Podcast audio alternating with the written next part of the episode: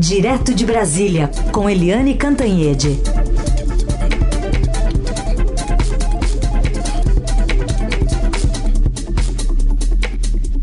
Bom dia, Eliane, tudo bem? Bom dia, Carolina. Bom dia, ouvintes. Eliane, o presidente Lula disse que os ataques em Brasília em 8 de janeiro foram o começo de um golpe de Estado. Em entrevista à Natuzaneri da Globo News, ele afirmou que os atos eram preparados há muito tempo e criticou a inteligência federal, que para ele não existiu no dia. Ele declarou que não havia, não teria inclusive viajado a São Paulo se tivesse sido informado dessa previsão de ataques antes. Sobre essa fala em específico, que clima ficou, especialmente né, é, dentro das Forças Armadas? Que clima se gera até para aquela reunião que a gente está acompanhando que deve acontecer até sexta?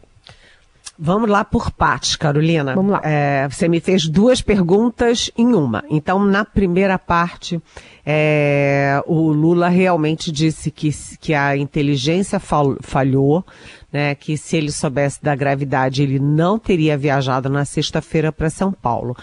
O que o Lula não perguntou ou não se perguntou e nem perguntou para a equipe dele é por que que a ABIN, Agência Brasileira de Inteligência, fez alertas sobre a gravidade sim. A Polícia Federal fez alertas sobre a gravidade sim, já no sábado e ninguém avisou ao presidente da República. Quem não avisou ao presidente da República? Foi a inteligência ou foi quem recebeu os relatos da inteligência? Porque eu tive acesso a ofícios da Polícia Federal, um ofício particularmente é, das 18 horas e 23 minutos é, do sábado, portanto da véspera, já falando em possibilidade, sim, de danos e citava especificamente de danos ao Palácio do Planalto, ao Supremo e ao Congresso Nacional. E nesse ofício, a Polícia Federal, inclusive, sugeria a, a interdição do trânsito tanto de ônibus com os golpistas quanto dos grupos de golpistas. O que que o governo federal e o governo do Distrito Federal fizeram? Sim, limitaram a entrada de ônibus nas, na esplanada dos ministérios, mas deixaram o acesso livre para as pessoas, para os golpistas.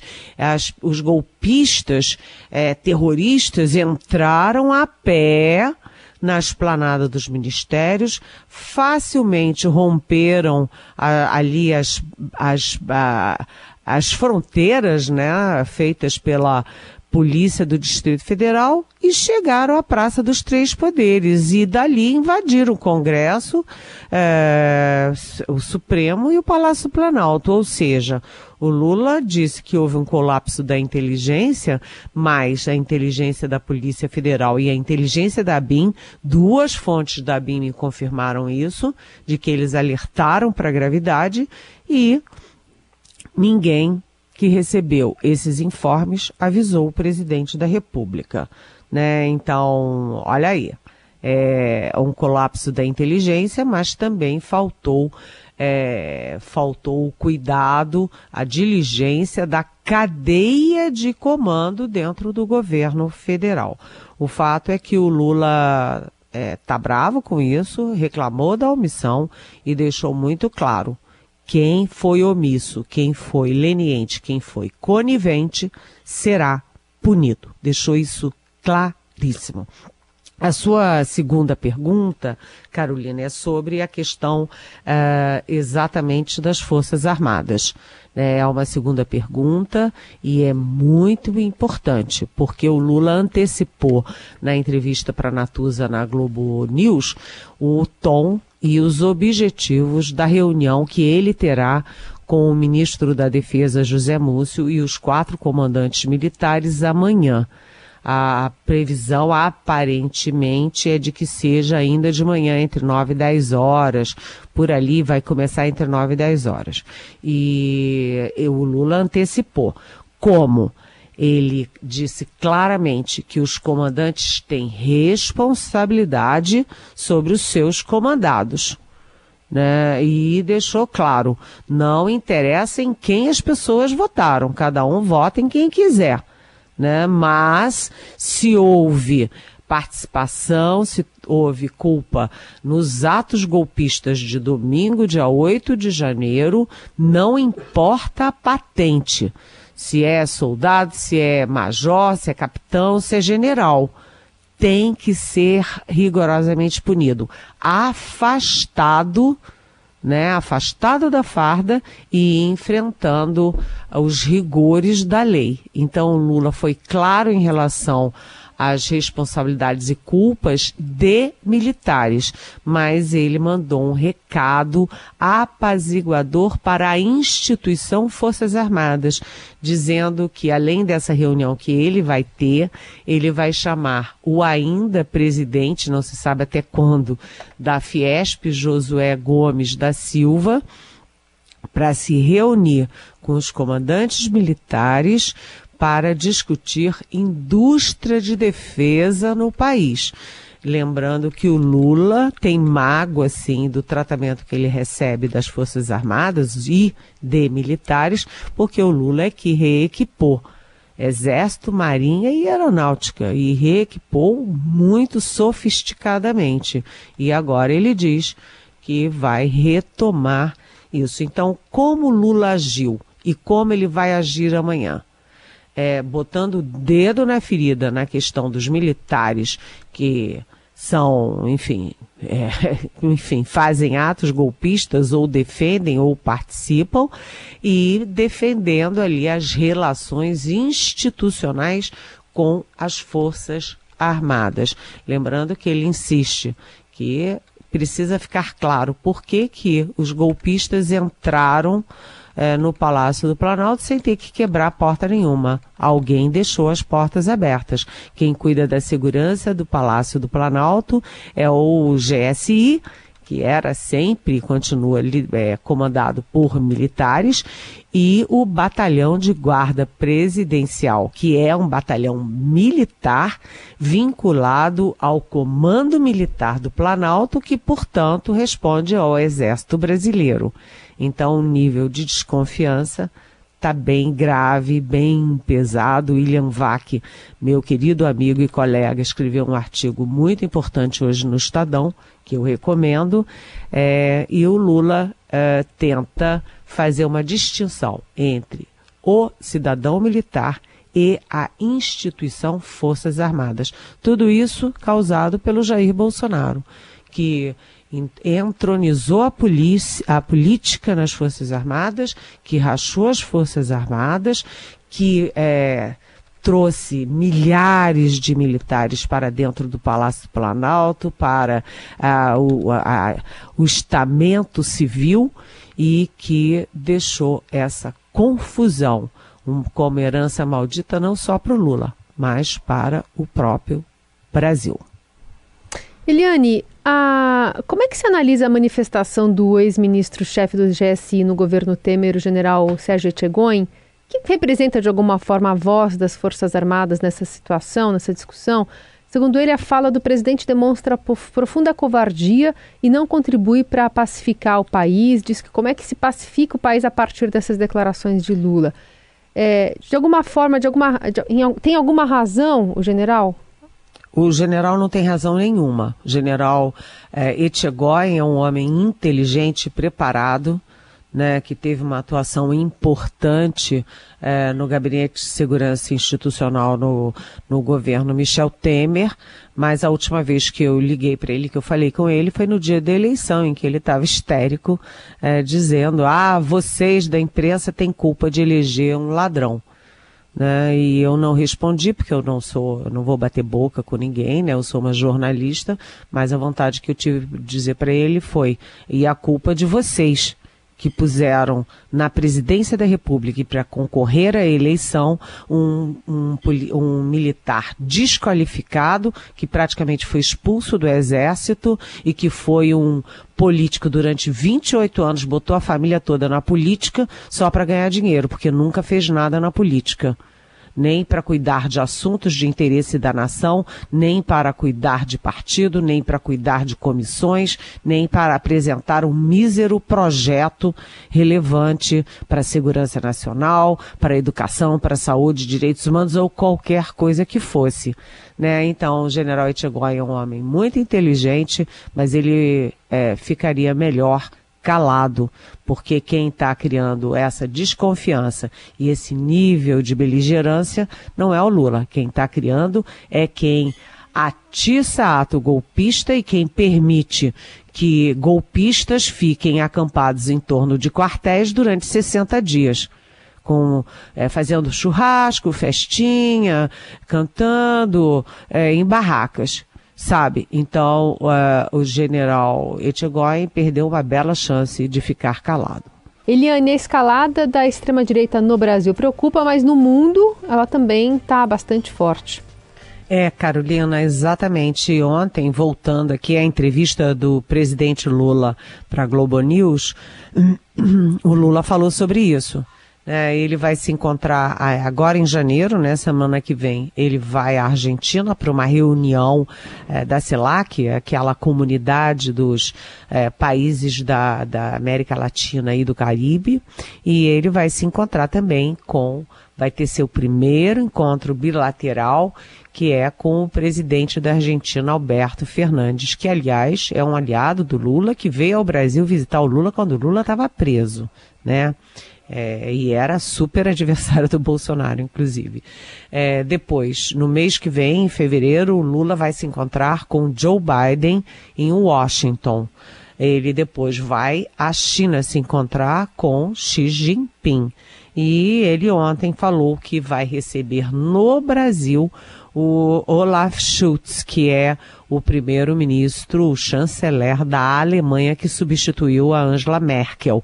E quando Lula anunciou essa visita, ele falou que é preciso criar um movimento internacional pela democracia exatamente para se contrapor ao movimento que vem do outro lado, que é um movimento muito claro da extrema direita. É a extrema direita do Donald Trump, a extrema direita da Hungria, da Polônia, do Putin na Rússia, e o Putin está atraindo, por exemplo, a Índia. Os BRICS estão é, tão rachados quanto as Forças Armadas aqui no Brasil. Carolina. Ainda queria te ouvir sobre as embaixadas estrangeiras que estão de olho nessas sinalizações da economia. Muitas foram feitas pelo próprio ministro Haddad nesse fórum internacional, né, um, no fórum econômico lá em Davos. Mas também o presidente Lula também deu algumas direções ontem nessa entrevista à Globo News. É, foi ótimo você me perguntar isso, Carolina, porque é, sabe que quando tem eleição no Brasil e quando tem essa tentativa de golpe, né, as embaixadas ficam muito ansiosas por notícias, por bastidor, por, por tentar entender o que está acontecendo. E aí elas convidam a gente, né, os é, comentaristas, os colunistas de política, de economia do Brasil. Então eu tenho tido contatos nas embaixadas e as embaixadas estão acompanhando atentamente tudo que o Lula fala sobre economia e tudo que o Fernando Haddad e a Marina Silva, que está com ele, estão dizendo lá em Davos. E eles nas embaixadas têm a mesma percepção que o mercado, ex-ministros da economia, ex-presidentes do Banco Central, jornalistas especialistas nessa área também acham que as sinalizações são ainda muito vagas e que deixam muitas dúvidas e muito temor no ar. Né? Então, é, o Lula ontem, por exemplo, ele falou muito do que a gente já sabe, da prioridade para o social, para prioridade para as pessoas que estão sem comer, para prioridade de é, tirar milhões de pessoas da linha da miséria, da sustentabilidade social, Tudo isso a gente sabe, o Lula já disse a vida inteira e ratificou muito na campanha, no primeiro discurso depois da posse, no segundo discurso depois da posse, na promulgação é, da candidatura dele, na posse agora da presidência da República. Então isso a gente já sabe, o, o mundo já sabe. E o mundo se uniu para defender o Lula e a democracia brasileira, ou seja, o Lula, as instituições, né, judiciais, judiciário, legislativo, é, e executivo, o mundo inteiro, todo mundo democrático se uniu a favor das instituições e da democracia brasileira. Agora, o que é preciso é o Lula deixar mais claro quais são os planos para a economia. Ele não está sendo claro em relação, por exemplo, sobre a reforma tributária que ele quer. Né? Ele não está sendo claro qual será a âncora fiscal para evitar gastança e gastança, e o governo só anuncia gasto. E aí ele diz, ah, gasto com educação e saúde não é gasto, é investimento. Ok, a gente concorda, mas é, esse dinheiro, seja gasto ou investimento, não cai do céu. Ele precisa dizer, uh, além da despesa, ele precisa dizer a receita. E as embaixadas acham que isso tudo está muito vago. E aí elas fazem uma comparação. Eu acabei de falar da Índia, né? Ah, o Brasil é o foco do mundo, tem sido manchete de todos os jornais importantes do mundo, inclusive dos três principais jornais dos Estados Unidos, com fotos, com manchetes e tudo, é, pela resistência democrática, né? E a Índia, ao contrário, a Índia está aprofundando o autoritarismo, está aprofundando um processo de autoritarismo, de fechamento político do regime. Mas quando você vai para a economia, isso se inverte. O Brasil está dando passos e sinalizações no sentido do fechamento contra privatizações, contra abertura, etc., enquanto a Índia faz o contrário. Né, dá sinais de abertura na economia e atração de, portanto, de fundos internacionais e boa vontade internacional. Então, o que está acontecendo, Carolina? Só para concluir. Né? A Índia deve ter um crescimento robusto, forte é, em 2023 e daqui em diante. E o Brasil continua patinando com um desenvolvimento é, pífio praticamente nulo, né, depois de dois anos de é, recessão da Dilma Rousseff. E o que, que significa isso? Primeiro, que uh, os investimentos internacionais podem ser deslocados do Brasil para a Índia. Né, os investimentos dos grandes fundos, dos governos, das grandes empresas, é, do, do, setor produtivo, do setor é, financeiro. Deslocar em vez de vir para o Brasil e para a Índia. Isso é gravíssimo. E o segundo risco é que se sem desenvolvimento não há justiça social. Não há justiça social sustentável. Né? Você precisa ter desenvolvimento, abertura, empresa é, privada forte para você gerar emprego, renda, justiça, é, justiça social. Então, atenção, é um alerta que vem de fora, mas que é bom para a gente ficar atento. O Lula, além de mostrar a força da democracia brasileira, de como as instituições se uniram para defender a democracia, ele precisa também mostrar pragmatismo e compreensão do processo é, do desenvolvimento da economia e o que, que isso significa para a própria inclusão social do Brasil. Eliane, pergunta que chega aqui da nossa ouvinte Graça Souza, da Freguesia do Oque de São Paulo. Eliane, bom dia. Da mesma forma que se critica o uso do Estado por Bolsonaro, imprimindo ideologias em equipamentos e decisões de Estado, não há nada a dizer sobre uma página oficial do Planalto tratar o impeachment de Dilma como golpe? Se os órgãos oficiais da Presidência da República estão dizendo que houve um golpe quando tiraram a Dilma, estariam prevaricando ao não tomar uma medida até agora? Oi, bom dia, Graça. Olha, sua pergunta é uma pergunta muito difícil, delicada, mas é muito oportuna. Porque é o seguinte: é, governos são governos. O Estado brasileiro é o Estado brasileiro. Se um documento oficial do Palácio do Planalto é, classifica como golpe o impeachment da Dilma Rousseff, o documento do Palácio do Planalto está acusando o Judiciário e o Legislativo do Brasil de terem dado um golpe. Isso é gravíssimo. A gente lembra que quem presidiu a sessão do impeachment foi o ministro do Supremo Tribunal Federal, Ricardo Lewandowski. A gente lembra que teve um processo longo de debate e de votação em dois turnos na Câmara e um processo longo de votação e debate em dois turnos no Senado Federal. Ou seja, assim como a gente quer que a democracia brasileira seja é, é, respeitada pelo é, inqualificável Jair Bolsonaro, a gente quer que o governo do Luiz Inácio Lula da Silva também respeite as instituições e as decisões das instituições brasileiras.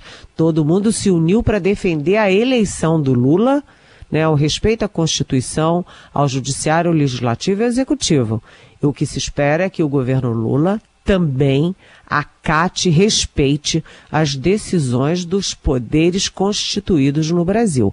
Assim como ele acatou a decisão da justiça e se entregou para ser preso em Curitiba, né, ele, como presidente, tem que dizer para os escalões inferiores, os subordinados dele, respeitem as decisões do uh, Judiciário e do Legislativo do Brasil. Golpe? Então as instituições são golpistas? Isso não é bom para o Lula.